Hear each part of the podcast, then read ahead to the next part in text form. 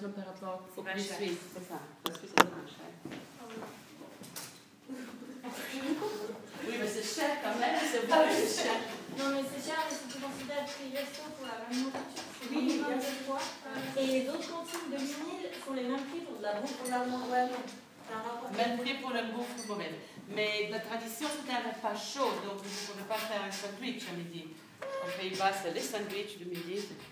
Si, vous êtes à Anthropole c'est plutôt sandwich parce que tout ce qu'ils. C'est quand même bien d'avoir cette possibilité. Bon, tout le monde est petit fatigué l'après-midi. Courage. Des choses, des questions brûlantes sans lesquelles vous ne pourrez pas bonjour, vous concentrer. C'est c'est merveilleux, il y a un flottement de gens. On commence à voir nos- notre réseau rhizomatique, avec des gens qui font. Il y a absolument un, système, mais il n'est pas linéaire. Des gens qui vont, qui viennent, qui ils viennent régulièrement.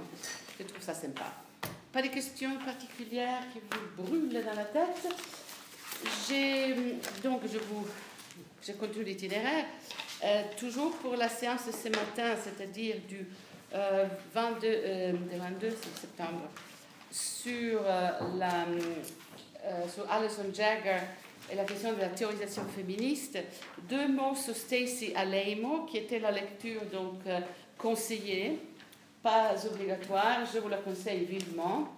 Euh, un personnage extraordinaire qui a un texte, je crois qu'elle euh, elle euh, enseigne, mais passe énormément de temps en Suède, donc elle a une, une connexion avec le féminisme scandinave, nordique. Très intéressante, c'est une femme qui fait la théorie des sciences avec la théorie queer et féministe, et elle a une prise de position très nette. Et je pense que c'est la position de votre génération, mais là aussi il faut jouer le jeu intergénérationnel, c'est-à-dire elle dit que le féminisme a un rapport négatif au concept de nature. Une association immédiate entre nature, essentialisme, oppression. Donc elle donne sa propre généalogie de ses rapports à la nature humaine, nature féminine, nature sexuée. Euh, et c'est une interprétation très nette, très générationnelle, à mon avis un petit peu trop nette, euh, et qui ne prend euh, pas compte des complexités de cette question si on la lit à travers la- le cadre, les yeux de Alison Jagger. Donc, c'est pour moi une espèce de jeu pédagogique de vous faire ce, ce saut euh, chronologique euh, de, quatre- de 83 à 2015 où il y a une interprétation des mêmes textes que vous êtes en train de lire. Il me, semble que cette interprétation est erronée. J'adore Cécile c'est une passeuse d'une très grande originalité, mais à mon avis, elle ne connaît pas très bien l'histoire des idées féministes, chose qui est typique de cette génération. Stacy doit avoir une trentaine d'années, 35 ans, maximum 36 peut-être. Euh, donc il y a euh, ici une lecture générationnelle d'une certaine histoire du féminisme qui positionne est-ce qu'on dit, une omission, une relation négative entre la pensée féministe et la nature, que la nature associée au biologisme, à l'essentialisme, est la source de l'oppression et c'est contre quoi le féminisme a lutté, dit Stacy Aleimo. Ma question à vous, c'est quand vous lisez et euh, Alison Jagger et euh, Simone de Beauvoir, prostituée de textes classiques, mais on va continuer maintenant avec d'autres. Est-ce que c'est vrai? Est-ce que cette hypothèse-là est véritablement scientifiquement correcte? À mon avis, on peut la, on peut la contester. Ce sont des débats scientifiques. Mais ça pose la question de l'importance de généalogie et l'importance d'une étude rigoureuse de la pensée féministe. Ça existe, c'est une tradition maintenant complètement organisée. Donc il ne faut pas s'imaginer des histoires, on ne peut pas confondre sa propre généalogie. Stacey Alaymo est une post-queer penseuse de la inter, interpénétration de corps. Sa théorie, c'est la théorie de la transcorporalité, que tous les corps humains et non humains sont absolument des assemblages complexes. Il n'y a pas de limite si nette à la corporalité humaine. Euh, tout est flou et tout est contaminé. Donc, théorie intéressante, une théorie rhizomatique, ça, ça me plaît. On ne peut pas confondre cette euh, force, cette originalité de pensée et les généalogies que ça donne. Quelqu'un qui veut penser la transcorporalité évidemment, commence avec euh, Donna Haraway, commence avec Judy Butler, la question du flou, un petit peu la pensée française revue en Amérique. Et elle a tout à fait le droit de faire sa propre généalogie. Et ça, vous le ferez aussi quand vous écrivez vos textes. Mais la généalogie de sa propre pensée et de son projet n'est pas l'histoire de la pensée féministe. Ce sont deux choses différentes. L'épistémologie féministe est une discipline, voire Jagger, voir toutes les histoires qu'on a de la pensée, féministe, l'histoire de la philosophie féministe, l'histoire de la psychologie féministe. Vous êtes la génération, vous avez je ne sais pas combien d'encyclopédies de la pensée féministe à votre disposition, les dictionnaires critiques du féminisme psychanalyse, l'introduction féministe maintenant à la théorie quantum, parce que à cause de Karen Barad. On continue, vous avez un apparatus scientifique, méthodologique à votre disposition qui est prêt presque trop. Hein. Euh, donc, je, vous inviterai à faire une distinction nette entre la généalogie que vous vous donnez, moi, mes origines, c'est, je trouve, mais je vous inspirez par, qui est un petit peu un trajet presque autobiographique qui vous donne un positionnement, c'est très bien, mais pour, à mon avis, faire du boulot sérieux, il faut connaître l'histoire maintenant plus ou moins canonisée de la pensée féministe, avec les catégories, avec les classifications, avec les grands débats, et là-dedans, insérer sa propre généalogie à l'intérieur d'une histoire. Pour connaître l'histoire de la pensée féministe, il faut des cours féministes, il faut des curriculums féministes, des idées féministes, il faut des gender studies qui ouvrent la parenthèse, la filière épistémologique. Et ça n'est pas toujours le cas, et c'est une grande bataille qu'à mon avis, que les philosophes mènent à l'intérieur de la communauté gender en disant, mais vous savez, il y a toute une histoire, il ne faut pas penser que ça commence avec votre propre histoire. Ça, c'est le drame de la génération Internet. Et que c'est toujours moi et my friends. Mais il y a toute une histoire en dehors. Donc voilà les jeux que je joue. On l'a fait déjà avant. On a déjà eu les sauts entre. Comment est-ce qu'on avait fait? On avait fait. Avec Donna Haraway Non, avec matérialisme. On avait fait le matérialisme 80 matérialisme 2015. Et là, c'est un petit peu bis repetiture que le féminisme n'a pas compris le matérialisme. Donc, il y a des interprétations des caractères euh, généalogiques euh, que je vous invite. Je pense que si, je, vous imagine, j'imagine que vous écririez exactement comme Stacy, que ce serait votre manière d'écrire. La théorie féministe serait un petit peu une ethnographie de votre propre projet, presque une autobiographie voilée et c'est générationnel, je vous inviterai très chaudement, très passionnément à faire un pas devant, à insérer votre généalogie dans l'histoire constituée euh, des classifications féministes afin de pouvoir trouver votre place et peut-être euh, illuminer, changer, altérer euh, ces classifications. la grande contribution de Stacy Ademo, c'est qu'elle elle, lance un peu le défi à la séparation entre les sciences humaines et les sciences dites de la vie, les sciences biologiques et biogénétiques, en insérant la pensée queer, le flou des limites, le, flou des lignes de démarcation, en insérant cela comme les, traits d'union. C'est vraiment, c'est la dernière, c'est la dernière heure, c'est même pas encore sorti en papier. Donc, si vous avez le temps de faire ce jeu-là aussi, en, trouvant votre place dans cet itinéraire. Voilà, personne a déjà, quelqu'un a peut-être lu Alain, non, pas encore. Génial, c'est une femme, euh, keep your eyes on her, elle va, elle va faire des choses. Bon, alors, on a notre classification, donc j'ai maintenant, quand vous lirez tout ça plus avant, Jagger est en place, donc je, présume à ce moment que si je dis féminisme libéral, féminisme radical, féminisme socialiste, féminisme, marxiste de la première heure, que plus ou moins vous auriez les critères de classification, parce que vous le pouvez simplement retrouver chez Jagger. Le reste du cours, je serai parfaitement honnête, a une tendance à aller vers les radicales, d'où mon choix de Stacey Lehman, plutôt que vers la littérature plus libérale et plus mitigée. Ce n'est pas toujours le cas, mais je, pousse un petit peu cette ligne. Euh, c'est mon droit, mais je fais mon boulot. Vous avez toutes les catégories à votre disposition. Je vous invite cordialement à, suivre les autres généalogies du féminisme libéral, par exemple, qui vous amènerait directement chez Hillary Clinton, euh, Women's Rights et Human Rights et tout le travail énorme des Nations Unies. Euh, moi, je continue pour la question humain, non humain, post-humain la filière radicale que c'est là que ces choses se mettent en place. Et le texte pour cet après-midi euh, de euh, Sherry Ortner est un texte canonique car il met euh, vraiment l'accent sur la question fondamentale. Regardez la date, s'il vous plaît. 74, 9 ans avant la classification de euh, Jagger.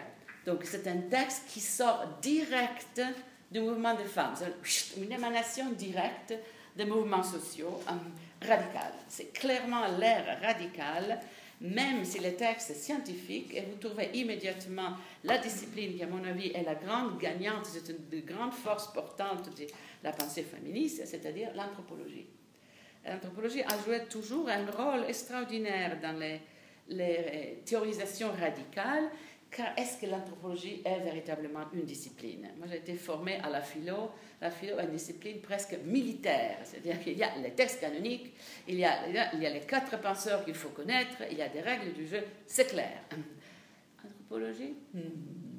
Donc, c'est une, c'est une discipline, un discours très hybride et qui a joué un rôle fondamental à cause de cette porosité et de peut-être le manque de pureté. Ce n'est pas une discipline qui a un surmoi gigantesque, ce n'est pas l'histoire qui est toujours l'histoire d'un pays, d'un empire, d'un empereur, c'est toujours un, un, un, c'est l'histoire univoque. Je cite euh, Gilles Deleuze, anthropologie une discipline bien plus modeste.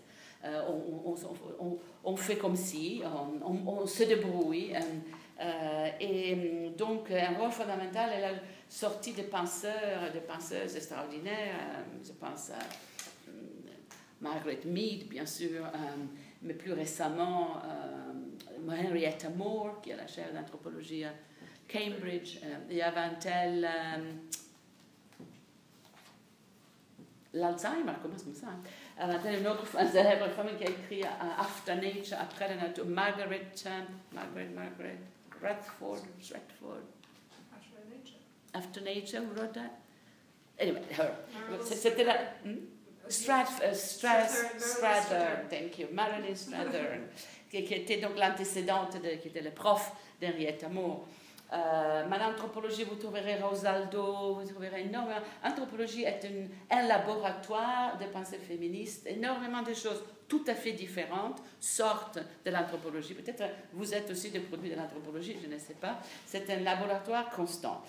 74, donc la méthode ici n'est pas l'histoire des idées, l'épistémologie, les taxonomies euh, scientifiques, c'est l'anthropologie. Quel est le problème? Se pose la question Sherry Ortner, 74. Quel est le problème euh, avec la situation des femmes? Pourquoi est-ce que les femmes sont toujours partout opprimées? 74, il était aussi possible de poser des questions pareilles. Je ne sais pas quelle est l'année exacte, vous pouvez faire un Google, de la chanson de euh, Yoko Ono, et, etc. Woman is the nigger of the world. Une chose qu'on pourrait absolument pas même dire aujourd'hui. Euh, je pense qu'on n'est pas loin de 74-75, c'est-à-dire universalisation de l'oppression des femmes, partout, sous le soleil sur cette planète, il n'y a aucune société où les femmes ne sont pas des citoyennes de deuxième catégorie. Universalité de l'oppression des femmes. Point de, départ tout à fait radical. Le féminisme libéral ne, pourrait le dire, mais ne le dit pas, par politesse. On ne veut pas faire trop de vagues, dire, vous savez, c'est universel. On dit, chez nous, ça passe mal, voyons si on peut régler la condition féminine. Célèbre débat en Suisse sur le droit de vote des femmes dans les derniers cantons qui n'avaient pas donné les droits des femmes.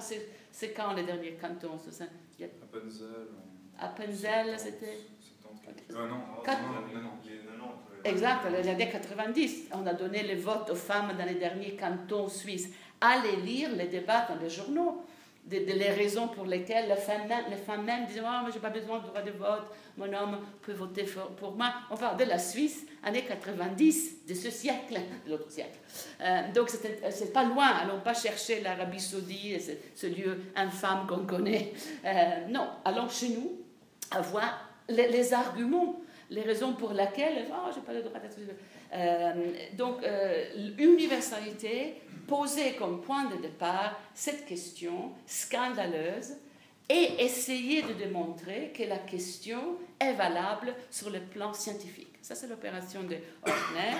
Euh, et elle euh, utilise un mélange de méthodes empiriques, c'est-à-dire on va voir chez les sociétés telles, on va aller en Amérique latine, on va aller chez nous, on va, on va donner des données précises. Souvenez-vous qu'au départ, euh, dans les textes de Donna Haraway, je parlais aussi de la classification faite par euh, Sandra Harding, qui est une classification d'origine euh, plus épistémologique encore que notre canonique Alison Jagger, l'empirisme, les méthodologies du féminisme. L'empirisme, le standpoint aux théories de la différence, le postmodernisme. Ça, ce sont les trois méthodes. On va revenir à tout cela.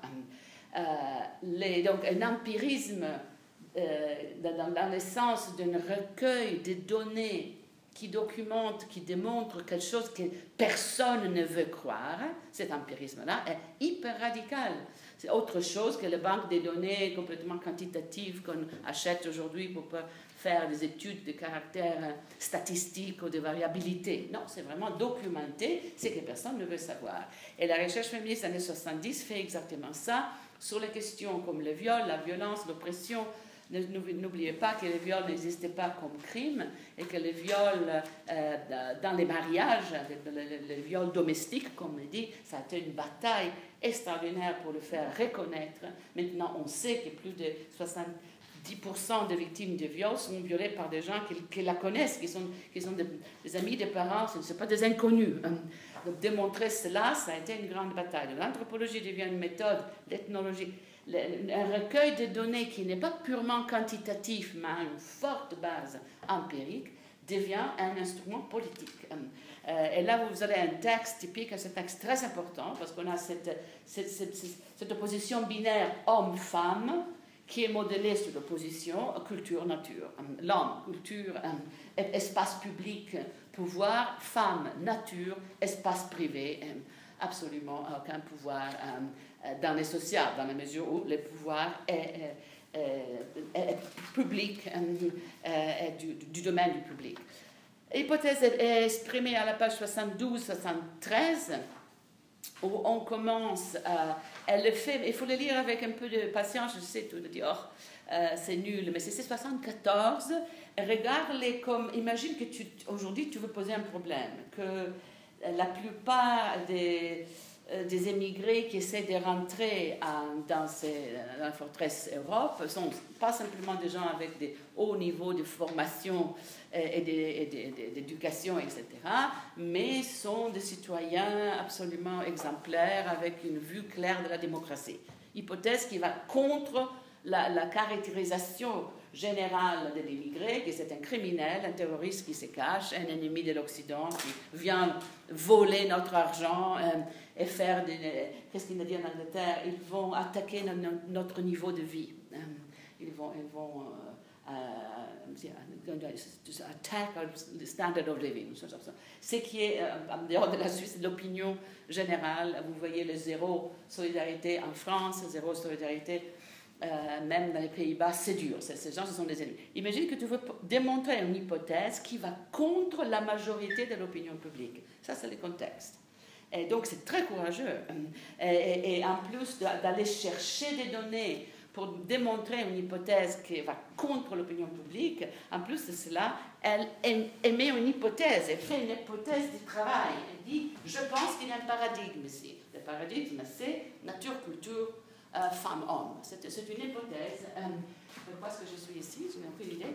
Euh, ça va revenir. Euh, euh, donc, on peut la prendre comme modèle pour une hypothèse que vous pourriez vous-même essayer de défendre euh, aujourd'hui. Je sais pas que je voulais dire une chose. Et, donc, il faut avoir un petit peu. Quel est, quel est les mots? C'est un truc affectif. Patience, il faut avoir de la patience. C'est une vieille tante, peut-être qu'elle se trompe, mais aussi un petit peu d'imagination. On parle d'il y a assez longtemps, c'est très longtemps, 74, c'est loin. Euh, et donc, contextualiser, faire une étude autour, euh, songer au fait que Simone de Beauvoir, qui est maintenant, on voit l'importance de Simone de Beauvoir dans ses textes, elle, elle devient à partir, je vous le dirais, de, de 80, c'est Simone de Beauvoir, Simone de Beauvoir, Simone de Beauvoir, elle-même absolument fait de la nature rien d'autre que le, noyau central de l'oppression, comme toute la théorie marxiste. Lire Jagger sur le marxisme et la question de la nature. La nature, elle va être absolument transformée dans un effort de socialisation qui nous amènerait à ne pas être esclave de l'ordre naturel. C'est égal pur. Euh, la nature, c'est l'oppression, c'est l'inégalité, c'est le meurtre, c'est le viol. La culture va nous sauver. La société, c'est notre défense contre l'ordre naturel. Donc, songez à tout cela et après, gin tonic et réfléchir à votre propre position. Où est-ce que en êtes-vous sur la question aujourd'hui, nature, nature humaine, naturalisme. On parle de notre époque comme une époque néo-naturaliste, un retour du naturalisme, voire Stacy qui la nature, c'est parfait, les animaux, mais c'est meilleurs amis, les virus, les microbes, mais c'est parfait. Euh, c'est-à-dire la fin, enfin, une, espèce de défi lancé au paradigme du constructivisme social. Stacy Aleiman ne croit pas à l'expression clé de Simone de Beauvoir, qu'on ne naît pas, on devient femme. Ça, pour la génération d'Alamont, c'est simplement faux. Donc il y a un retour à ce qu'on appelle le néonaturalisme. Les gens l'appellent aussi le naturalisme herméneutique, ils l'appellent aussi le naturalisme méthodologique, on l'appelle aussi néomatérialisme et on l'appelle aussi affective turn. Tout ça va revenir, donc ne vous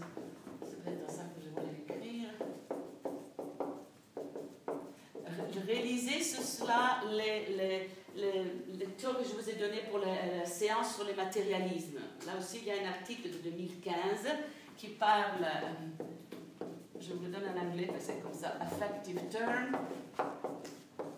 moi, je l'appelle le monisme vitaliste.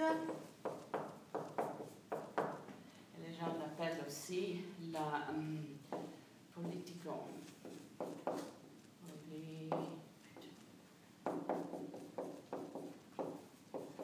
à ça parce que c'est Deleuze qui revient ici comme le penseur de référence.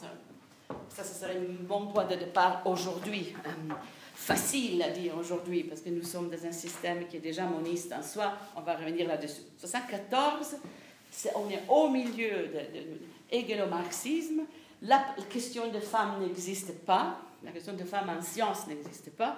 Et le problème d'ordinaire, c'est de la faire euh, exister. Je trouve le raisonnement tout à fait logique, c'est un bon texte, comme on dirait, très fidèle à l'analyse de Simone de Beauvoir. Vous pourrez vraiment faire une étude pour l'impact de Simone de Beauvoir. C'est presque, quand on commence à analyser le rôle de la femme dans la nature, la physiologie, les mythes, etc., c'est sorti du deuxième siècle. C'est absolument transposition euh, exacte. Euh, alors qu'en France, on va voir à une époque, j'ai mis des textes français aussi pour euh, vous contextualiser, euh, il y a les groupes de questions féministes, Christine Delphi qui est fidèle à Simone de Beauvoir, il y a les groupes de Simone de Beauvoir au temps moderne, souvenez-vous, les collectifs, le sexisme ordinaire, qui était les collectifs féministes à l'intérieur de la revue Le temps moderne, qui est la revue de Sartre. Et Simone de Beauvoir a vraiment édité cet aspect féministe du temps moderne toute sa vie. Allez voir, c'est dans les archives temps moderne, sexisme ordinaire, tous les féminismes beauvariens est passé par là, mais l'aile radicale prend une autre position qui part de cette idée que l'oppression fondamentale est l'oppression des femmes. Ça commence par là. Universalité est question fondamentale. Donc, on remplace, disons, la, la position du prolétariat dans le marxisme par la condition féminine. On remplace la position de l'individu dans, le libéralisme par la condition féminine, on la met au centre. Ça, c'est l'opération du féminisme radical. Très intéressant. Regardez la page 76. Un penseur incroyablement important, c'est Claude Lévi-Strauss. Euh, on est en anthropologie, souvenez-vous. Claude Lévi-Strauss, qu'est-ce qu'on sait de lui? On peut faire du crowdsourcing, je te vois perplexe, donc tu les connais. Parle. Je vous, connaissez quelque chose de ce monsieur Rien. C'est un immortel, il était académicien de France. Non? L'échange des femmes est le truc qui est la même chose dans toutes les sociétés. Parfait, explique un peu mieux, c'est exactement ça. Donc tu vas, vas-y. Réponds, parle un peu. Non, tu, as peur d'être enregistré. Échange de femmes, exogamie, ce sont des théories que vous connaissez. contextualisons, du que je, parle, Rosie parle, Rosie parle. Le français juif, il doit faire prendre la fuite. Il part naturellement, comme tous les juifs à l'époque de la Deuxième Guerre mondiale, Amérique, Amérique latine, fait ses recherches au Mexique. Il est donc un des milliers de scientifiques intellectuels juifs qui sort euh, d'Europe et fait son travail en Amérique. Étant un intellectuel juif euh, européen, il a dans sa tête les deux penseurs critiques, souvenez-vous, de lesquels on a parlé du début, Marx et Freud. Euh, Freud, comme on dit en français. Donc, il a la question des structures matérielles, réalisée Alison Jagger, elle vous donne tout, les structures matérielles, les conditions de production de la vie, les rapports de classe, de production, etc., le marxisme, mais aussi les conditions immatérielles, c'est-à-dire le niveau psychique, le niveau affectif, euh, le niveau imaginaire, qui est l'apport de Freud. J'ai déjà fait mon apologie de Freud euh, je ne me laisserai jamais de vous dire, il faut que vous lisiez l'interprétation des rêves et il faut lire les quatre cas classiques de Freud, Little Hans, Dora, euh, L'homme loup, Anna O. C'est vraiment c'est le début de la modernité en pensée critique. Ce sont de très belles lectures, c'est facile à lire. L'illustration est au croisement de, ces deux euh, traditions, et souvenez-vous que ces deux traditions-là vont être absolument effacées par le fascisme en Europe, que les nazis vont brûler les textes et de Marx, et de Freud, et de Darwin comme des ennemis de l'Occident, remplacés par leur théorie nationaliste délirante, et que donc dans l'après-guerre, il faudra les réimporter en Europe. Souvenez-vous que le lieu où cette réimplantation de la pensée radicale a lieu est la France, car c'est le seul pays libre en Europe euh, occidentale dans l'immédiat après-guerre, années 60-70, euh, pays libre avec une classe intellectuelle vivante, essentiellement Sartre et Beauvoir. Souvenez-vous, je répète, que l'Espagne est une dictature fasciste jusqu'à 1975, le Portugal est une dictature fasciste jusqu'à 73-14, la Grèce est une dictature militaire jusqu'à 73, donc euh, le monde libre est très petit. L'Italie, bon, l'Italie se, débrouille toujours, mais bon, la France essentiellement, c'est tout ce qu'on a. Donc, donc la réimplantation de Freud et Marx a eu lieu en France. Marx par Louis Althusser et euh, Freud par Jacques Lacan. Donc on a Louis Althusser, retour à Marx, et les célébrissimes Jacques Lacan, retour à Freud. Qu'est-ce que ça veut dire le retour Retour au texte de lisez les textes. On a réimprimé les textes, on les a sortis de, euh, des cendres de l'oubli, et toute une génération, la mienne, a grandi en lisant les textes de cette pensée critique, les, lisant contre les grains des institutions. Althusser et Lacan disent, nous sommes dans les années 60, juste avant 68, ils disent, bon, le marxisme dans notre monde est incorporé, symbolisé dans cette chose étrange et monstrueuse qui est l'Union soviétique. Ils sont les gardiens de l'orthodoxie marxiste et nous ne sommes pas d'accord avec eux. On n'est pas d'accord avec l'Union soviétique. 1956, la révolte de Budapest et la mer Rouge écrase la révolte dans le sang. Mais 68, le printemps de Prague et la mer Rouge écrase le printemps de Prague dans le sang. Donc on en a ras-le-bol du l'archipelague Goulag euh, de Solzhenitsyn, publié en français à partir de 79 est sorti par chapitre samizdat euh, de l'Union soviétique. C'est fini tout cela. On, donc on lit Marx contre l'orthodoxie communiste. C'est ça l'opération. Et donc les partis communistes occidentaux ne sont pas du tout contents que la, jeunesse commence à lire Marx. Mais vous savez, Marx n'a pas dit ça. Hein? Mais 68, c'est ça. Marx n'a pas dit ça, papa. C'était pas ça, ça. donc la révolte des de, fils contre les, institutions en disant vous avez absolument trahi les idéaux. L'institution de psychanalyse dans l'après-guerre, encore pire, parce que la psychanalyse est détestée par le nazisme, mais elle est aussi détestée par le communisme. Staline n'en veut pas, l'Union soviétique n'en veut pas, donc elle est éliminée complètement, elle devient anglo-américaine, avec toutes les blagues qu'on peut faire sur Woody Allen et la série télévisée des Sopranos, où on a une caricature de l'institution psychanalytique qui devient intégrée dans le capitalisme avancé, une espèce de thérapie comme ça, un frou-frou, euh, pour des gens qui ont beaucoup d'argent à dépenser. Donc, dit Jacques Lacan, ils ont complètement oublié la charge subversive des textes de Freud, jouant Freud contre l'institution psychanalytique. Et dans le cas de Lacan, c'est bien compliqué, car l'institution psychanalytique à son époque est dirigée par la princesse Marie Bonaparte, qui avait été euh, analysée par Freud, amie intime de la famille de Freud, et la branche européenne est présidée par Anna Freud elle-même, la fille du maître, qui, est la patronne de la psychanalyse de l'institution qui est la clinique de Tavistock en Angleterre, qui existe toujours, au lieu de réflexion psychanalytique. Donc ça devient une guerre entre Lacan et la famille de Freud. Et comme c'est deux femmes contre un homme, c'est un petit peu une répétition des tragédies grecques. C'est la, maison d'Atrée, Agamemnon, etc. C'est très sanglant, c'est très féroce.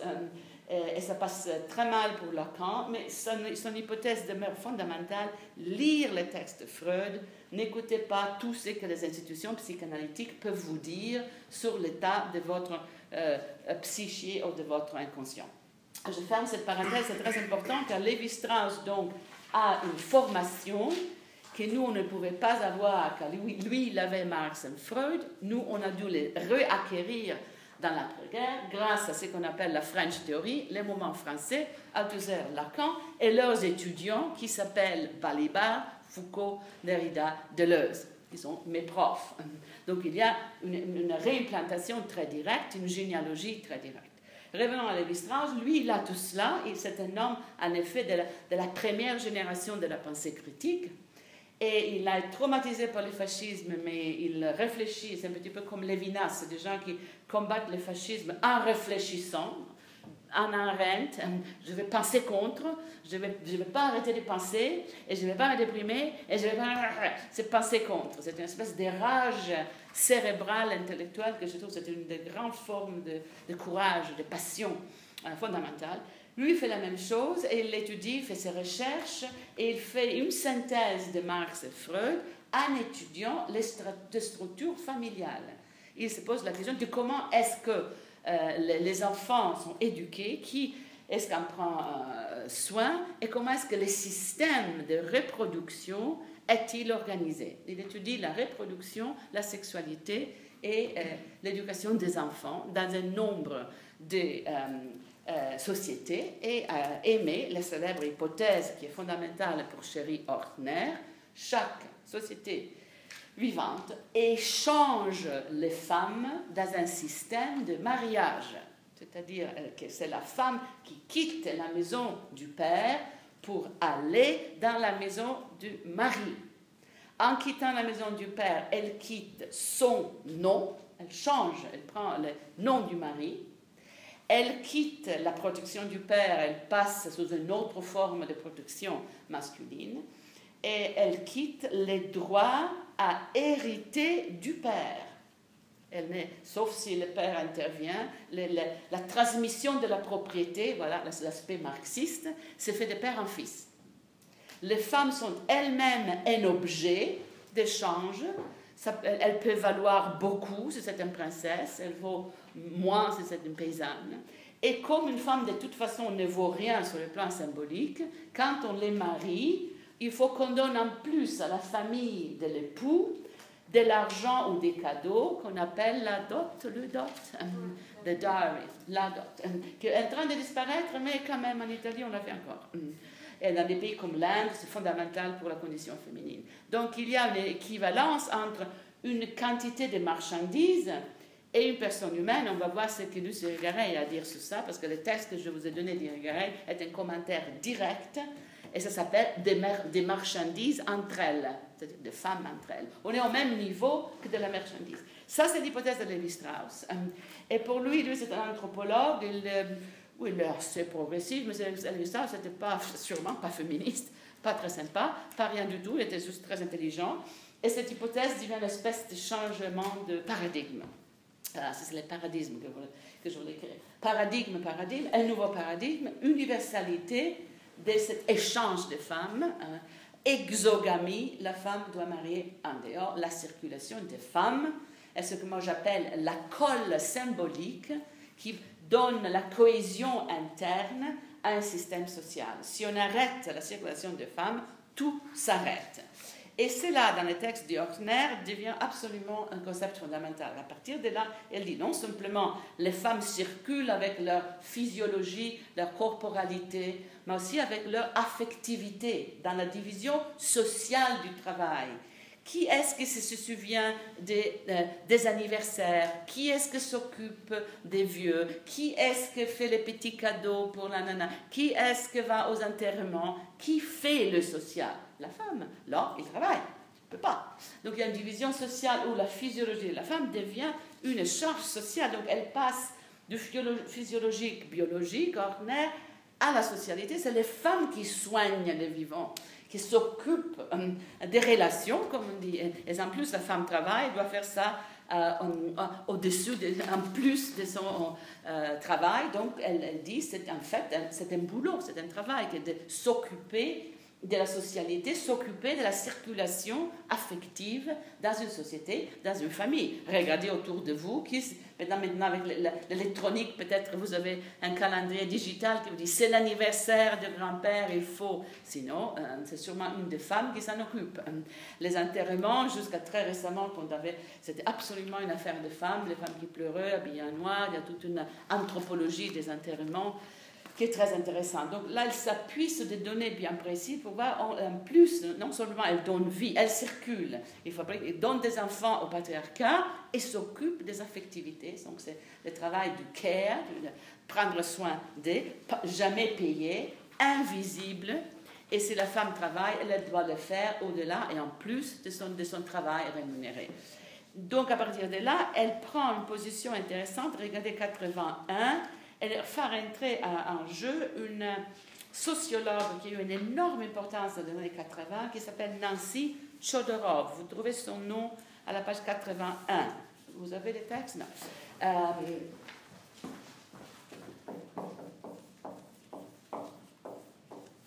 qui a fait une étude détaillée précisément de la question euh, euh, de, la circulation des femmes et surtout de l'éducation des enfants. Le texte principal, elle ne dit pas. Enfin, elle, elle, est citée longuement en 81-82. Et l'hypothèse de Chodorov est très simple pour changer le patriarcat, il faut changer précisément cette division du travail et demander aux hommes de s'occuper des enfants, de se souvenir des, anniversaires des parents, de soigner les malades, d'accompagner tonton au supermarché quand il ne peut pas bouger, s'occuper des enterrements, c'est-à-dire renverser les rôles sexués du travail pour ce qui concerne le travail de care, de, soigner, demander aux hommes de devenir moins violents, naturellement, mais plus soignants.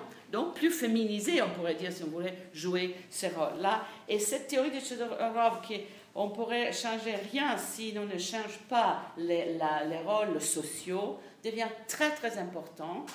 Et, Chodorov représente une, une école de psychanalyse féministe qui est typiquement anglo-saxonne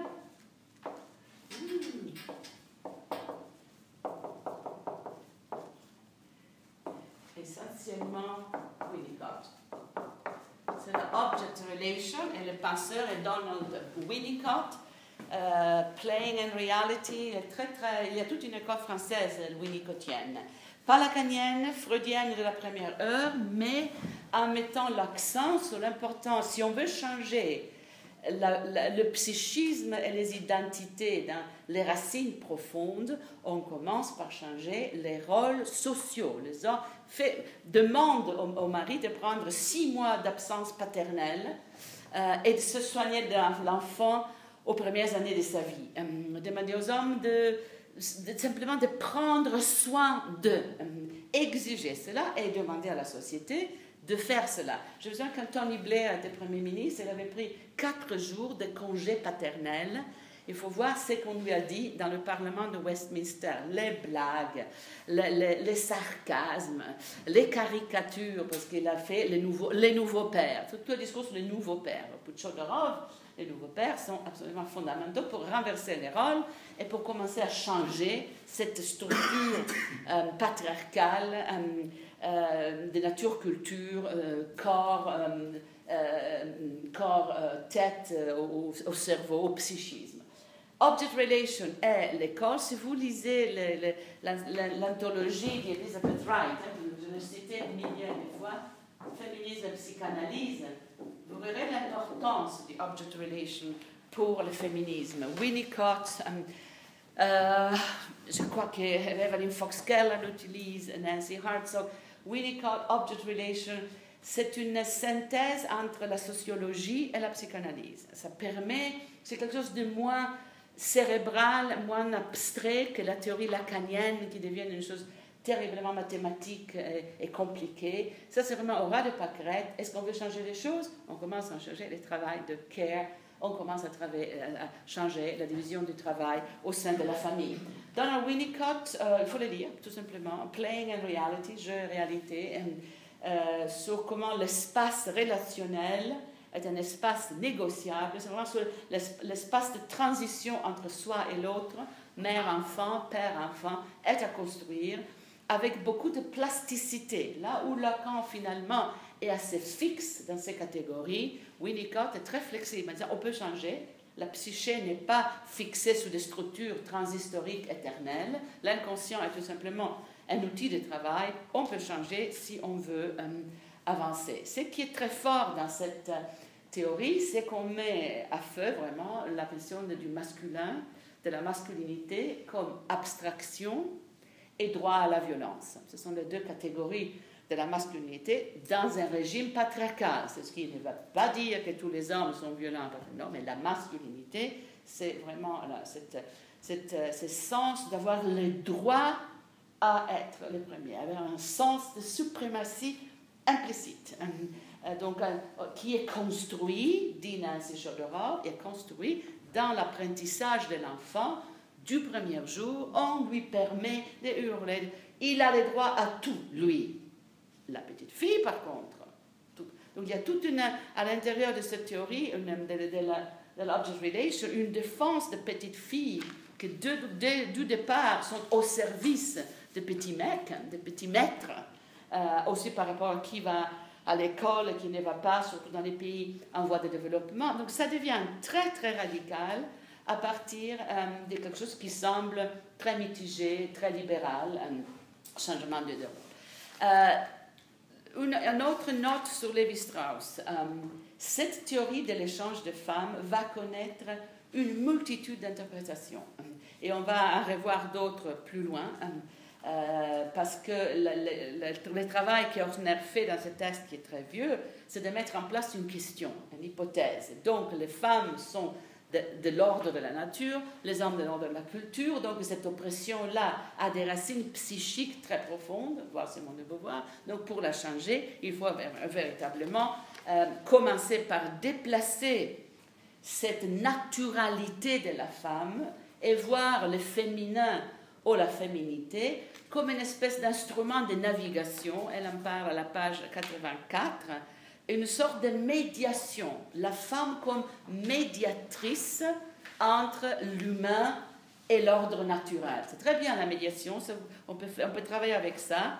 C'est parce que sa conclusion, en disant je ne vais pas prendre place, prendre position pour la nature ou pour la culture, mais on ne peut pas laisser la femme dans cette sorte de de fixité qu'elle serait l'ordre naturel, elle est pratiquement un animal intelligent avec un minimum d'intelligence. Non, révision, ce qu'elle propose, c'est cette, ambiguïté symbolique la femme comme médiatrice, ou le féminin comme médiateur entre l'humain et l'univers et les autres. C'est une conclusion tout à fait je pense, logique, mais qui aura un énorme effet, parce qu'à partir de ce texte, on va rechercher la position de la femme dans tous les niveaux et les possibilités. Il y a énorme, c'est un texte qui déclenche toute une génération de thèses et de recherches. Euh, pendant les dix prochaines années, on va étudier tout cela. Courage, on est presque sorti. Presque en même temps, en France, et je voulais, les traductions sont plus sont, euh, sont, des années 80, mais les textes sont bien précédents. Commençons par Hélène Sixou. Le texte est de 175, il sort en anglais en 80. Euh, c'est un livre fondamental qu'il faut absolument que vous lisiez, qui s'appelle La jeune née, qui est sur la naissance de la nouvelle femme. Fantastique, mais elle commence, Hélène Sixou, exactement avec les oppositions binaires euh, actif, passif, soleil, lune, culture, nature, jour et nuit, père et mère, tête et cœur, intelligible et sensible, logos, pathos, homme, femme. Ça, là, vous les avez sous les yeux, les textes, là? C'est les oppositions de la table pythagoricienne, les contraires. Et ils sont des contraires complètement sexués, complètement genré et, dit Hélène Sixou, complètement hiérarchique. Voir ces oppositions comme des oppositions binaires plates, ce n'est absolument pas admissible en 1975. Ce dont on parle ce sont des hiérarchies, ce sont des rapports hiérarchiques. La nature et la culture sont peut-être contraires, mais il y a un rapport hiérarchique avec tous les pouvoirs d'un côté de ce pôle des oppositions. C'est donc il n'y a pas d'ontologie politique, elle n'est pas plate, elle est verticale. Euh, et donc la nature est, le contraire de la culture. La culture est le point d'entrée à toute une série de réflexions, d'actions, de formes de subjectivité. Et c'est clair de quel côté sont les femmes. Donc ce qu'on trouve, c'est une forte résonance dans la pensée française de la même époque, mais avec un autre accent. Et ce qui est intéressant, c'est que les Américains, regardez Ortner, s'appuient sur Simone de Beauvoir pour faire leur, et sur Lévi-Strauss, donc exogamie, pour faire la théorisation sur l'universalité de l'oppression féminine, alors que Sixou et encore mieux, encore mieux, Irigaray partent de Althusser et Lacan. C'est-à-dire, elles se sont déjà dégagées de la génération existentialiste, elles ne partent pas de Sartre et Simone de Beauvoir. Au contraire, il y a une lutte féroce entre la génération de Sartre et Simone de Beauvoir et la génération de Foucault, Sixou, qui sont euh, contemporains à l'école à la même époque. Il y a un écart générationnel et je pense que c'est très important pour comprendre la suite des événements. Alors que les Américaines, c'est une filiation directe, les Françaises, il y a déjà une rupture et cette génération qui part de Althusser et Lacan justement, ne part pas du fascisme et, du marxisme de la première heure. Ils sont déjà post-structuralistes. Ils ont absolument le structuralisme de Lévi-Strauss, l'universalité de l'échange des femmes. Ils ont le psychisme de Lacan. Ils ont le jeune Marx, relu avec la rigueur d'Althusser, mais c'est tout un autre type de travail. Donc, vous lisez ce texte, vous pouvez le lire en français, c'est facile, je n'ai pas, pas, pensé, mais vous le trouverez sur Google en deux secondes.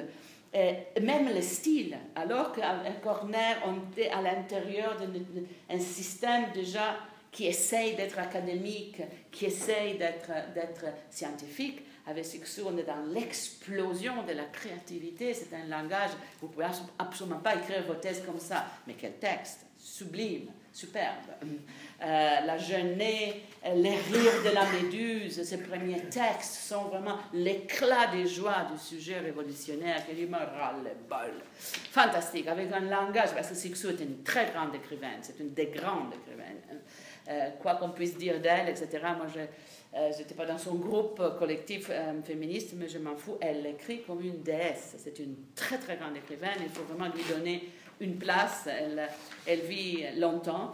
Euh, mais, hypothèse donc dans les deux cas, universalité de l'oppression féminine, mais avec Sixou, toute une discussion sur le plan psychique qui s'appuie sur Freud et qui s'appuie, regardez, sur, toute la, psychanalyse, euh, une psychanalyse qui a été revue par Lacan comme structure langagière, c'est-à-dire l'idée que l'inconscient est structuré comme un langage, c'est-à-dire que le langage est la matière première qui nous domine. L'oppression commence avec l'entrée dans le langage. Si vous regardez la question du langage chez Ortner, le langage est un moyen euh, d'expression, un moyen de communication. Il n'y a pas un langage transparent. Pour la génération qui commence avec Sissou, qui étudiante de Lacan, le langage est la matière première. Entre nous et le monde le langage. De quoi est-ce qu'on parle? Comment est-ce qu'on l'appelle? Oh Dieu le Père Oh l'humanité oh, et dans l'anglais, c'est encore mieux. L'humanité, c'est mankind, naturellement. Et l'histoire, c'est his story. Donc, il y a immédiatement un, mouvement qui va s'appeler her story. Mais bien sûr, euh, il y a toute une littérature de her story.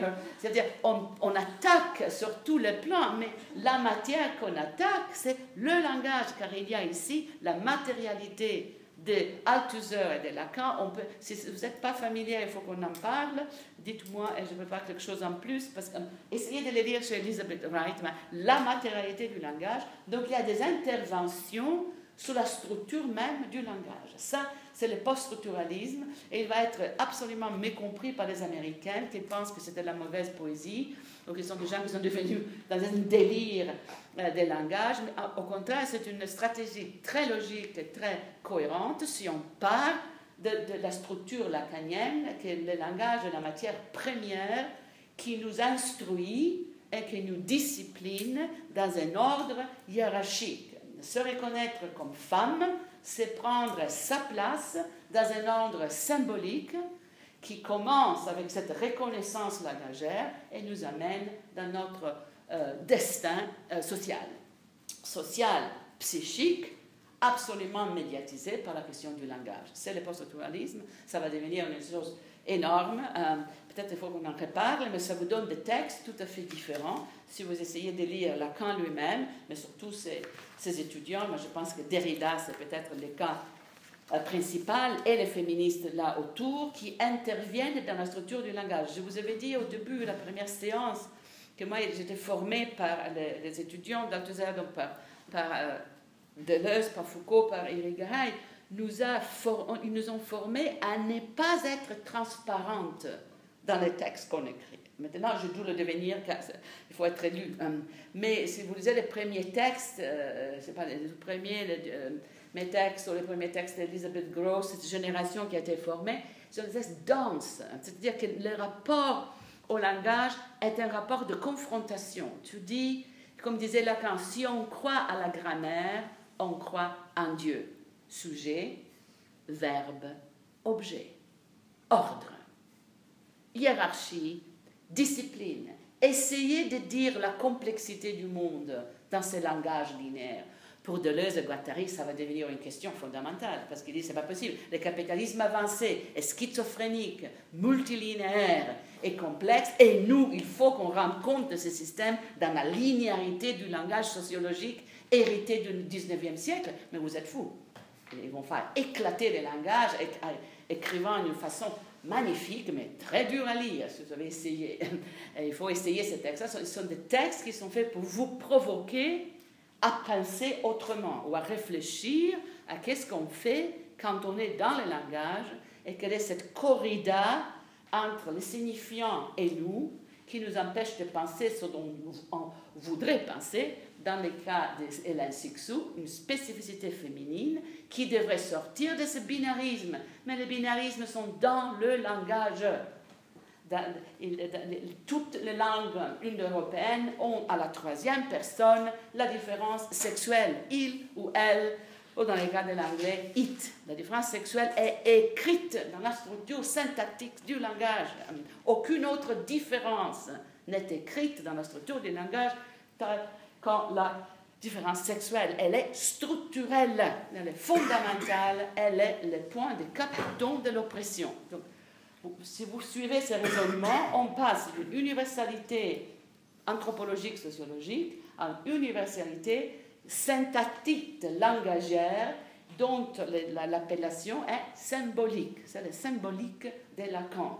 Si on croit à ça, on croit à tout le reste. Le système de genre, la division du travail, c'est la même chose. C'est comme si le langage était le texte de base pour une économie politique de l'oppression.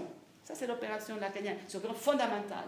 Ça change tout, ça change les textes. On écrit autrement. Sous craque le binarisme, les ouvre en disant non, je rentre pas là-dedans. Les rires de la méduse, je, dois tuer mes enfants parce que je suis une étrangère méprisée. Ces enfants ne m'appartiennent même pas.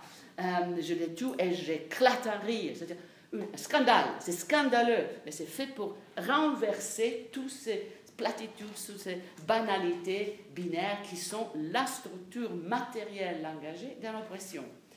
France, post-structuralisme, on appelle ça le linguistic turn, la tournure langagière, post-structuralisme. Amérique, ça va durer plus de dix ans avant qu'ils se rendent compte de ce qui se passe. Regardez la date des traductions, c'est en 85, c'est-à-dire dix ans après que ces textes vont sortir, et ils auront, les textes de Sixou et de Rigaray, un effet extraordinaire en Amérique, car ça, bouleverse complètement l'orthodoxie euh, marxiste beauvoirienne qui avait été mise en place par l'aile radicale de Ortner, mais on va voir euh, Shulamit Firestone encore pire, c'est vraiment Beauvoir, Marx, etc. Irigaray, ma préférée, très très grande, dommage qu'elle a une personnalité qu'elle a une personnalité un petit peu difficile. Et donc, euh, difficile de travailler avec elle, mais euh, grand texte. je vous le conseille absolument. Ce sexe qui n'en est pas un, déjà, ce sexe qui n'en est pas un. Donc, je ne suis ni un ni deux, ni premier ni deuxième sexe. Je suis le pas un. Moi un, pas un, le sexe comme ça, floué, avec les contours un peu euh, complexe et, ambigu. Euh, moi, je trouve ce texte, ce, texte, il n'en est pas un, un texte sur la complexité. Ça fait partie de ce que j'appelle la première Irigaray. La première Irigaray euh, dure jusqu'à 84 à peu près. Spéculant de l'autre femme, ce sexe n'est pas un. Éthique de la différence sexuelle, grand livre. Ce sont trois, trois que je vous conseille de lire absolument. Elle fait la même chose que Sixou, que Derrida, que Deleuze, mais elle le fait en clé féministe, essayer d'ouvrir le système binaire, nature, culture, homme, femme, la liste que, dont, dont parle, mais que Sixou vous donne absolument clairement. Et il faut rentrer là-dedans, casser les binaires, exprimer une autre façon d'être femme. Dans mon travail, je l'appelle le féminin virtuel, il est à venir. Et pour le faire venir, il faut travailler dans les social aussi bien que dans les symboliques, mais il faut que les femmes elles-mêmes se dégagent de ce sentiment d'être inférieures et qui n'aspirent pas à devenir, parce qu'elles ne sont pas un deuxième sexe, qui n'aspirent pas à devenir un premier sexe. Donc il y a la bagarre contre les féminismes émancipatoires, contre la notion d'égalité. Et Rigaray et Sixou, c'est pareil, ils vont dire égal à qui? Lisez ce texte. Euh, euh, égal à qui? Je pense que je l'ai mis plus loin dans les. Il va venir dans les. Euh, plus, plus, plus avant dans les. Je l'ai mis. Égal à qui? Égal au masculin défini comme volonté de puissance, violence, manque de respect. Non, merci. Les femmes qui aspirent à l'égalité manquent d'ambition. C'était notre motto différence, différence, différence, différence radicalisée, différence virtuelle. C'est-à-dire ce n'est pas que ma différence qui existe déjà va changer le monde. 75, Margaret Thatcher est au pouvoir en Angleterre. Nous ne sommes pas bêtes. On voit bien qu'une femme au pouvoir change rien. Au contraire, c'est une, une, femme terrible de droite. Elle va casser les dos au syndicat. Elle va inventer la société néolibérale. On n'est pas idiot. On voit ce qui se passe. Donc, ce n'est pas cette différence plate empirique, c'est la différence symbolique, une différence à activer. Exactement le discours de Gilles Deleuze sur le virtuel. C'est pour ça que je l'appelle le féminin virtuel. C'est à venir, ce n'est pas donné. Ce point ne sera pas compris dans la traduction américaine et ça va devenir une débâcle de malentendus et d'insultes. Mais dans ce texte-là, vous avez la réponse, dans un certain sens, d'Irigaray au féminisme marxiste, socialiste, même celui de Horner qui est un petit peu déjà mitigé, en disant nous sommes des marchandises. Elle fait une analyse de la commodification des femmes à l'intérieur du marxisme en disant à quoi ça me sert tout cela. Euh, c'est des marchandises en sel et femmes euh, dans les marchés. Mais je vous conseille, s'il y a un texte d'Irigaray que vous allez acheter, ou, download, il est dans Google, c'est ce texte qui n'en est pas un. C'est un, chapitre meilleur de l'autre et c'est assez clair. Ce sont des chapitres très courts, alors que le chef-d'œuvre, Spéculum de l'autre femme, est du rail. Annotation sur Spéculum de l'autre femme, c'était sa thèse d'État qu'elle a passée en Sorbonne à Paris 1, ma faculté. J'ai déjà raconté et que j'ai eu du mal à trouver un jury de thèse parce que c'était la prochaine thèse en philosophie après elle. C'est une critique de la construction du féminin dans le travail de Jacques Lacan.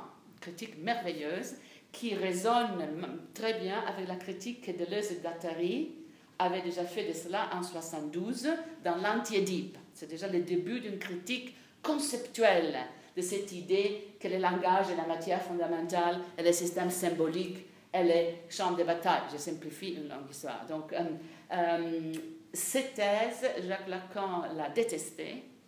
Elle n'a pas simplement pas eu sa thèse d'État, l'échec complet. Elle a été jetée en dehors de la société de psychanalyse de Lacan, en dehors de la fac. Elle a été absolument ruinée. Sa carrière a été ruinée car elle a osé critiquer le grand chef. Euh, et Lacan est un sacré patron patriarcal avec toute une, assemblée de gens qui l'adoraient autour de lui, et sa vie a été absolument brisée. La première Garay termine avec une grande crise de nerfs, ce qu'on appelle un breakdown de notre langue. Elle, sort de cela transformée. Elle est une analyste, ses bouquins sont traduits dix ans après, elle devient une célébrité, donc elle s'en sort. Mais moi, je pense que la blessure profonde qui a été infligé par ses maîtres à penser qui était Lacan lui a coûté très cher. Donc là, nous avons une lacanienne des gauches, c'est l'aile gauche de Lacan, qui fait un travail de spécificité féminine et de révolution. L'aile droite du féminisme lacanien euh, est Julia Kristeva, qui reste dans l'orthodoxie et fait un travail complètement cohérent, d'où la position de Kristeva contre les mariages gays, car des, parents LBGT sont très mauvaises pour les enfants, car ça provoque une confusion psychique qui est propre à donner des effets euh, euh, psychotiques. Donc il faut défendre la métaphore paternelle. Allez voir hein, le texte. Plus son texte à faveur de Sarkozy et son texte sur la Marseillaise. Ça me suffit largement. Euh, grand passeuse, mais c'est vraiment, on est vraiment à la droite du lacanisme, alors que les c'est l'aile gauche avec toutes les complications. Et Sixou aussi, aile gauche, Sixou, grand écrivain. Surtout, c'est, je pense que le génie littéraire là-dedans est Sixou. Euh, quand Irigaray sort, donc la deuxième Irigaray qui, qui, coïncide avec cette grande crise personnelle, qui, comme je la connais bien, j'ai vécu en étudiante, donc je peux en parler, même si elle déteste tout cela. Irigaray n'est pas d'accord avec la catégorisation que je vous donne de ses travaux, c'est ma lecture. La première Irigaray, donc penseuse de la complexité, féminin virtuel, avec cette, cette, résonance symbolique sociale très proche de Deleuze. On peut vraiment faire la comparaison. La deuxième qui sort est une penseuse de l'hétérosexualité radicale. Il y a toute une série de bouquins qui parlent de, comment on peut transformer l'hétérosexualité d'une façon à ce qu'il y ait deux sexes qui se respectent dans la complexité et complicité de chacun. Modèle euh, Saint Francis et Sainte Claire. Mais c'est un modèle pour Tony Negri aussi, donc il ne faut pas rigoler. Dans l'empire de Tony Negri, il y a Saint Francis qui sort comme la figure de l'intellectuel critique. Le pape actuel a bien choisi son prénom. Donc la deuxième Irigaray, hétérosexualité radicale, pour nous, dans le monde BGT, c'est un petit peu eux, euh, mais c'est unique, personne n'a travaillé là-dessus. Qu'est-ce qu'on a à dire aux hétéros? Qu'est-ce qu'on a à dire aux femmes de plus de 40 ans euh, qui n'ont plus de compagnons car les hommes changent les modèles pour un plus jeune parce qu'ils continuent à faire cela? Et il y a toute une industrie qui s'occupe des nécessités érotiques et sexuelles des femmes de 40 plus avec de l'argent. Pourquoi est-ce qu'on n'étudie pas ces choses-là? On n'étudie pas le tourisme sexuel des femmes hétéros Cuba, Afrique du Sud, avec un petit peu de chirurgie plastique que j'étais dedans. Il y a des dépliants des agences de voyage, c'est pas difficile à étudier.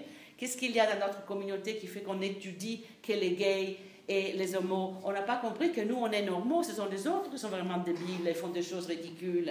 Euh, la bourgeoisie gay, nous, on, on, nous, nous, ça va, on paye nos taxes, on a, mais qu'est-ce qu'ils font les hétéros? Ils font des choses invraisemblables. Mais on a très peu de recherches là-dessus. Euh, ça, ça, ça, nous dit, ça, devrait nous interroger, qu'il a cette obsession comme si les problèmes c'était l'homosexualité. Je pense que le problème, vraiment, c'est la structure de l'hétérosexualité. Donc, bien vu, Eric Garay, bien vu aussi d'essayer de parler à la majorité des femmes qui ont choisi, qui, choisissent euh, euh, l'altérité sexuelle sur la forme de l'hétérosexualité. C'est la majorité quand même.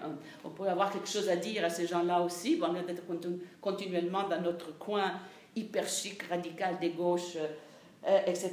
Donc très bien vu, un petit peu classique, mais très beau. Ça devient une espèce de série de lettres euh, d'amour, de, une invocation de l'amour avec une puissante veine spirituelle, ce qui nous amène à la troisième phase des qui est en cours même maintenant, qui est la phase théologico-spirituelle. Elle est déjà là en latence euh, dans les autres textes, mais elle éclate complètement. Femme divine, les dieux femmes, la, théologie féministe.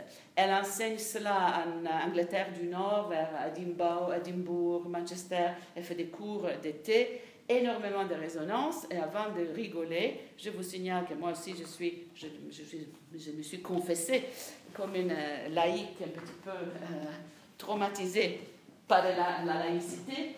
Euh, mais on m'a appris que la plus grande, je l'ai dit, je le répète, la plus grande sorcière vivante s'appelle Starhawk, américaine, russe d'origine. Elle a plus de 2 millions et demi de euh, membres dans son club de sorcières. Les conventions de Starhawks euh, réunissent énormément de professeurs. Isabelle Stangers est une adepte de Starhawk, et que donc tout, toute la dimension spirituelle, pagane, polythéiste, euh, proto-religieuse est gigantesque. Donc il ne faut pas là non plus fermer les yeux. Ce n'est pas la science objective, laïque qu'on nous enseigne. Et moi, entre moi et Dieu, les choses sont complexes, mais les femmes divines et les, dieux femmes, ça parle à énormément de gens à énormément de femmes et hommes dans le monde. Euh, et la, cette, troisième Irigaray euh, parle aussi beaucoup de bouddhisme, de yoga, la planète yoga, comme je l'appelle, à laquelle je pense vous appartenez en partie. Euh, vegan, végétarienne, pilotiste, petit, donc, donc vous y êtes avec un petit pied, vous connaissez sûrement des gens qui y sont. Donc là, il y a toujours la question de non-laïcité, donc une rupture avec la laïcité, ce qui pour quelqu'un qui travaille en français est quand même scandaleux. On connaît la position de la République sur ces choses-là. Euh, donc, ça, c'est la troisième Irigaray. La première que je vous offre à lire, je répète, Irigaray n'est pas d'accord avec ça. Pour elle, il y a un seul projet qui est linéaire. On peut dire que le projet est linéaire, ça a à voir avec le symbolique féminin. Ça, je vois des étapes et des textes qui sont très, très différents. Hein. Euh, lisez un texte je sais pas, euh, c'est quoi, j'aime à toi, qui est un des textes de la deuxième phase, j'aime à toi, qui est une lettre d'amour à, à l'autre masculin et lisez des marchandises entre elles. Excusez-moi, c'est des, types de textes très différents. Euh, j'adore des marchandises entre, elles parce qu'elle a la stratégie de se mettre dans la place à laquelle le patriarcat nous a assigné. Vous dites que je suis marchandise. Très bien, je parle de marchandise donc. Et à partir de mon être marchandise, de faire la, la, théorie marxiste de la circulation des commodités en disant, euh, c'est un petit peu différent quand la commodité est incarnée femme, ici il y aurait aussi la question raciale, mais elle ne rentre pas là-dedans. Même moment, Amérique, une certaine chose, France, une autre, vraiment c'est les mêmes années, mais la filière française très présente en Amérique, Beauvoir, Lévi-Strauss et Dix ans après, ça sera exactement Sixou et Régaray qui ont le même rôle fondateur pour ce qui deviendra le postmodernisme ou le féminisme déconstructionniste, mais ça va venir euh, après. question donc, nature-culture, deux réponses, deux disciplines, et dans le euh, camp français, cette intervention lourde, fondamentale de la psychanalyse lacanienne. Qu'est-ce que vous, ça vous dit quelque chose, cette chose de Lacan Non, hein, c'est, la planète des singes. Dis-nous quelque chose. D'accord. Euh, Jacques. Jacques, le miroir, le stade du miroir, c'est Lacan ou c'est, mm le stade du miroir, mais dis-nous qu'est-ce que c'est quand même. l'enfant, enfin je ne sais pas si c'est un vrai enfant, j'ai jamais compris si c'était un vrai enfant ou un hypothétique enfant, mhm.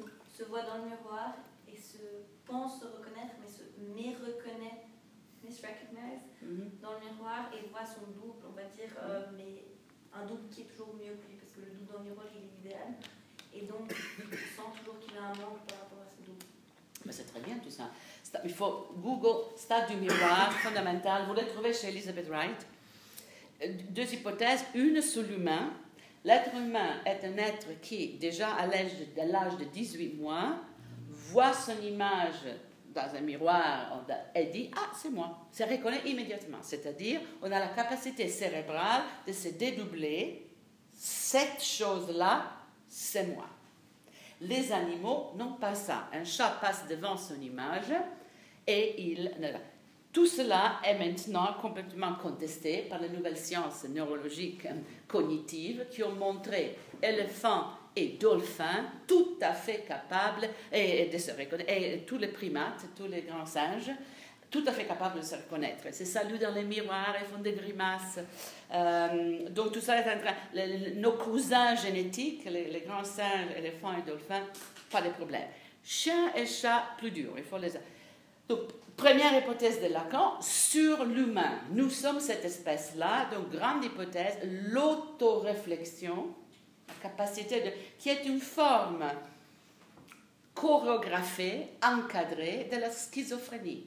Et le schizophrène est celui qui ne reconnaît pas son image, comme les, les, euh, les vampires et celui qui n'a pas d'image. Ce sont des figures très importantes. Les vampires vont être très importants pour euh, Deleuze, évidemment, l'homme sans image.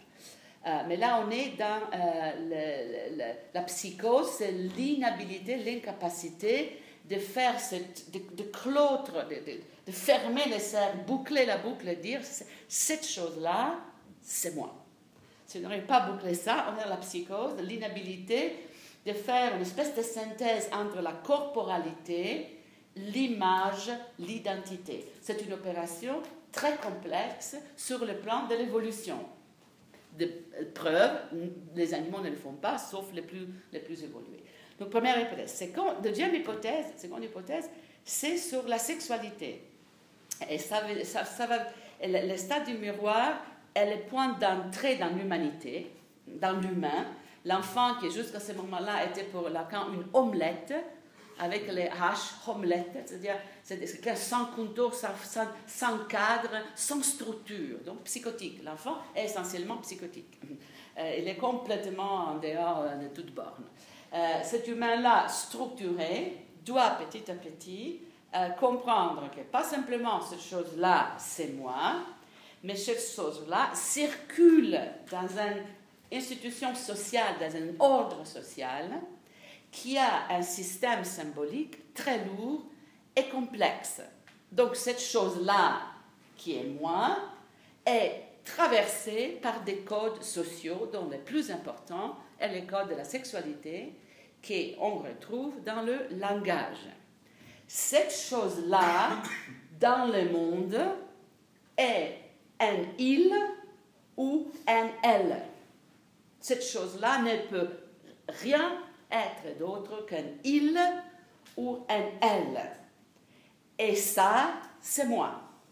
Donc quand on ajoute la question de la sexualité, de la sexuation à cette boucle infernale, les choses deviennent très compliquées, car il faut prendre sa place dans la symbolique. Il ne faut pas hésiter un moment quelle porte de toilette on choisit? Comme dit Lacan, elle donne comme exemple la porte de toilette, laquelle tu prends? Bon, c'est ta position dans le monde, vas-y. C'est aussi simple, aussi infiniment complexe, car évidemment, ces images-là, c'est moi, avec les, tous les répertoires du système du genre, comme on dit en anglais, mais pour nous, c'est le système social de sexuation, c'est-à-dire les masculins avec sa violence, les féminins avec la soumission, c'est dur. C'est dur à négocier. Donc Lacan a cette histoire que ce n'est jamais complet. La négociation est toujours complexe et c'est aussi une, négociation très douloureuse. Lacan comprend que l'identité est complexe et polymorphe. Il le dit clairement, ce système de différence sexuelle est débile, mais il marche si bien car il est débile. Moi Tarzan, toi Jane. Magnifique, binaire, toi active, moi passive. Rélisons le texte de Sixou. C'est tout à fait débile, il marche comme du tonnerre. Tu peux discipliner le monde entier comme ça. Relisons Lévi Strauss sur l'échange de femmes comme système de gouvernance, comme système d'organisation du social. Donc c'est un système de pouvoir absolument infernal dit, Lacan. C'est ça le système du genre, l'organisation sociale de la sexualité. Et donc, difficile pour un individu à trouver sa place là-dedans. Il faut jouer, il y a des positions possibles, mais c'est une névrose permanente.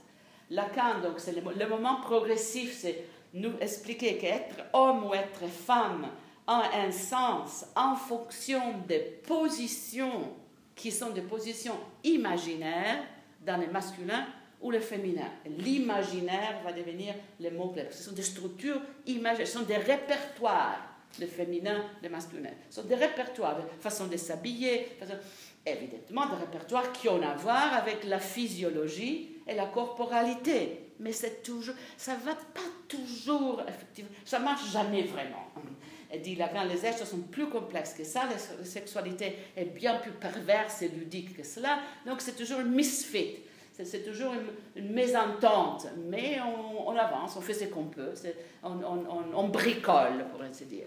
Mais là, c'est des moments progressifs, ça va permettre à Garay et Sexou de dire bon, on bricole, nous, on va bricoler autrement, on va prendre le féminin et changer le répertoire d'une manière nette. Allez, euh, femme présidente, femme générale, changeons un petit peu l'imaginaire. Toute la bataille pour Sexou et Garay, c'est sur l'imaginaire. Si on change l'imaginaire, c'est-à-dire nos façons de nous relater au féminin et au masculin, on va changer les symboliques, le symbolique étant la loi, la loi étant pour Lacan le patriarcat, le nom du Père. Dieu est un homme. Donc, patriarcat, symbolique, phallus, phallocentrisme, si vous arrivez à les prononcer, vous avez déjà eu votre maîtrise, c'est bon. Et en plus, si vous dites phallologocentrisme, encore mieux, c'est le cum laude. Euh, donc, il y a une vente de nouveaux mots pour indiquer tout cela, mais la bataille est sur l'imaginaire. Peut-on changer le féminin et le masculin Garay dit absolument, absolument il faut. Elle écrit Spéculum de l'autre femme et ses sexes pour défendre cette thèse. Lacan dit absolument pas. On n'y touche pas. Si on touche à, ce système précaire et compliqué, on va rendre nos enfants fou. C'est exactement la thèse de, de euh, parce qu'il y a un isomorphisme, c'est-à-dire identité des structures entre la vie psychique et la vie sociale. Ce sont les mêmes structures, c'est la même loi, la loi du père, phallologocentrisme, ce sont les mêmes règles. Es-tu un il, es-tu un elle, une elle c'est le choix. Si on confond les règles, on commence avec euh, she, elle, it, elle, ça devient absolument ingérable. Donc c'est ingérable sur le plan social, c'est ingérable sur le plan psychique. Moi je pense chaque fois que je vois en France une autre manif contre les familles gays ou contre LBGT, je suis obligée à repenser à cette règle de Lacan. Je pense que le lacanisme a joué un rôle énorme dans ce conservatisme social qu'on a dans la gauche française aujourd'hui, qui s'oppose à tout ce qui est une, redistribution des rôles, une position très nette euh, contre la gender theory, contre la queer theory, contre les familles gays, contre les enfants gays. 70% d'Amsterdam, c'est des familles gays. Et la France est toujours contre. La Pourquoi on ne fait pas des études empiriques sur les enfants de familles lesbiennes et gays au lieu de parler une manière abstraite des dégâts qui viendront si nos enfants ont deux papas ou deux mamans. Mais aller à Montréal, aller à Melbourne, il y a, des dizaines de milliers d'enfants de familles alternatives. Qu'est-ce qu'on attend à regarder la réalité au lieu de rester dans ces abstractions? C'est ça le problème avec l'acanisme, ça devient des, des, formules très abstraites et un grand conservatisme, on ne touche pas à ces structures, ce sont des structures symboliques fondamentales, touche pas touche pas à mon symbolique. Et, ça donne un conservatisme terrible. Donc, d'une part, Irigaray cherche des, comme j'ai dit, elle est une expulsion directe de la société de psychanalyse, mais nous toutes, nous avons abandonné le lacanisme, car ce n'est pas possible d'être aussi inflexible et aussi euh, indifférent, à l'histoire. Le système de, de Lacan est un système qui n'est pas changé, on ne peut pas les changer. Les gens changent, mais la symbolique reste le même. C'est ça la bagarre d'Irigaray son argument, c'est si les gens changent, si on a une bourgeoisie gay, si on a des, familles singles, si on a des hommes qui en effet sont très féminisés dans le sens qu'ils sont capables de prendre soin, si on a la mondialisation, si on a Internet, si tout change, pourquoi est-ce que le symbolique ne changerait pas? Pourquoi est-ce que le patriarcat resterait en place comme le seul système social possible? C'est la question d'Éric À nous de juger la situation du patriarcat dans le monde politique aujourd'hui, euh, les califats existent, y compris. Euh, il y a un retour presque féroce du patriarcat, mais aussi un petit peu caricatural. C'est une espèce de. Euh, comme, comme, disait Nietzsche, les gens qui ne connaissent pas leur histoire sont obligés de la répéter la première fois comme tragédie, la deuxième comme farce. Là, on est dans la farce cruelle. L'hypothèse de la fin du patriarcat a été émise presque immédiatement par tous ceux qui ne se reconnaissaient pas dans le lacanisme en disant Lacan prend il se fige dans un moment précis de l'histoire du patriarcat, il la fige et il reste pris là-dedans. Et les gens qui font cette critique sont Gilles Deleuze et Félix Guattari en 72 dans l'Anti-Édipe en disant Lacan est resté paralysé à l'intérieur de sa propre structure. Entre-temps, le monde est avancé, le capitalisme s'est restructuré, tout avance, mais les symboliques restent comme une espèce de pyramide, monument du passé, donc trop figé là, je vous donne une condensation extrême d'une discussion très complexe. Euh, mais il faut connaître certains éléments de ce débat pour pouvoir suivre les discussions. Je répète, Elizabeth Wright vous donne en deux, trois pages une synthèse parfaite des événements. Euh, le lacanisme aura une résonance extrême dans des pays comme la Tunisie, l'Argentine, euh, Angleterre, Canada, États-Unis. Très peu ailleurs pour des raisons multiples euh, comme on pourrait étudier. Et ça devient essentiellement une théorie du langage comme matière première et cette théorisation d'un système symbolique qui fonctionne donnant deux règles de vie précises, l'imaginaire du féminin, l'imaginaire du masculin. Nos relations en tant qu'être mâle et femelle, nos relations à ces imaginaires-là sont négociables, mais la pression sociale, avoir une équivalence entre la corporalité femelle et le féminin et la corporalité mâle et le masculin, la pression sociale est énorme et ça s'appelle le patriarcat. Et les gens qui ne rentrent pas là-dedans dérangent, mais surtout souffrent énormément quand vont être attaqués sur le plan psychique et sur le plan social. Et ça, c'est un point de départ pour la queer bien sûr, qui dit, voilà, donc, euh, nous, on sort. Mais Lacan nous apprend, et là, j'ai appris en faisant mon analyse, que sortir des structures imaginaires est très difficile, car notre rapport à l'imaginaire est un rapport d'identification. Et les identifications ne sont pas toutes conscientes, car notre système de socialisation commence bien avant de stade du miroir. Nous existons dans l'amour et dans les yeux des autres. Le fœtus commence à entendre à l'âge de trois mois. Son rapport à l'extérieur est un rapport acoustique. Euh, dès qu'il sort et rentre dans la gravité, euh, il aura toute une série de négociations à faire, mais c'est, ça va, pour l'être humain, l'évolution est très lente. Donc, deux, trois ans, cinq ans, six ans, 15 avant qu'on puisse dire, bon, je m'autodéfinis, je suis moi-même en charge de mon identité. Entre-temps, les identifications des autres ont fait leur boulot. Et c'est pour ça que je dis du calme avec la question je jette les masculins, les féminins, ce sont des identifications très profondes. Quand je me regarde, je vois un il ou une elle. Ça, c'est le génie de Lacan et c'est exactement ça. Après quoi, la lutte commence. Et je ne sais pas ça, je ne veux pas, je voudrais, mais je dois pouvoir me reconnaître un être sexué. Savoir faire ça avec la force de notre cerveau implique une grande connaissance du système de sexuation et donc une incorporation des règles du jeu. Et ça, c'est dégager de cela, c'est du boulot. Pour Lacan, seule la psychanalyse peut nous libérer. Et c'est pour cela que ma génération s'est tapée sept ans d'analyse, trois fois par semaine, pour essayer de dégager euh, les problèmes. Et je dois dire que ce n'est pas simple. On peut, mais il faut faire gaffe euh, car les liens invisibles qui nous connectent à ces structures sociales sont, sont, sont, sont des liens vitaux. Euh, sans ces liens, on, on, tombe dans le vide. Euh, donc, faire gaffe. Euh, travail collectif, travail patient, travail de pensée, travail symbolique. Et je pense que c'est que les Françaises, Sixou, de sa façon, Christeva, nous apprennent. Ils font un travail précieux. Voilà, nature, culture, symbolique, nous sommes opprimés maintenant. Gin tonic, tac. Je, vous, je, vais envoyer ma liste, comme ça vous pouvez choisir vous-même. J'ai fait des scans avec les nouvelles, les nouvelles marques, comme ça vous pourrez choisir euh, lesquelles va vous euh, soulever. La canne devient un petit peu lourdingue, mais, mais, du boulot à faire, beaucoup de choses à lire. Je vous dis, annuler votre résistance, lire, lire, lire. Mais la séquence, je pense, j'espère que vous voyez un petit peu le, les genres des boulots qu'on fait.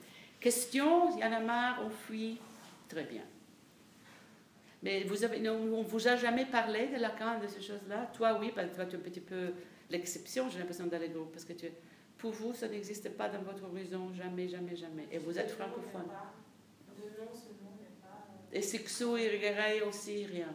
Non, par contre. Ce sont les plus grandes penseuses féministes vivantes, à mon avis, en langue française, avec les, les écrivaines africaines et euh, les montréalaises. Euh, sont des génies, sont des femmes géniales. Difficile, surtout les guerriers, mais il faut le dire, il faut le dire, il faut le dire, décider jamais euh, aller contre sans les avoir lus. D'abord, on comme dit euh, Beauvoir du marquis de Sade. Faut-il brûler Sade? Oui, mais avant, on va les lire. Et puis après, on va décider si on va les brûler.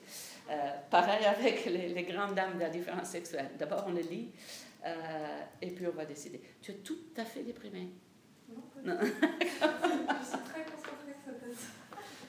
oui, il y a du boulot, mais bon, c'était l'idée, non Merci à Marc-Henri, ingénieur chef. Il faudrait faire une série de DVD, bon, de downloadables, ça.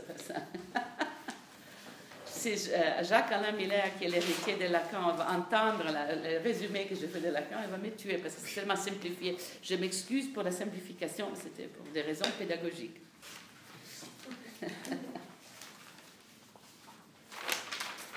Mais donc, aucune psychanalyse, rien Winnicott, rien, rien, absolument rien. Oui, moi j'avais un cours, mais j'avais pas. Tu l'as lu à. à... Tu peux arrêter. D'introduction à la psychanalyse, mais c'était en bachelor. Eh bien, c'est la même chose.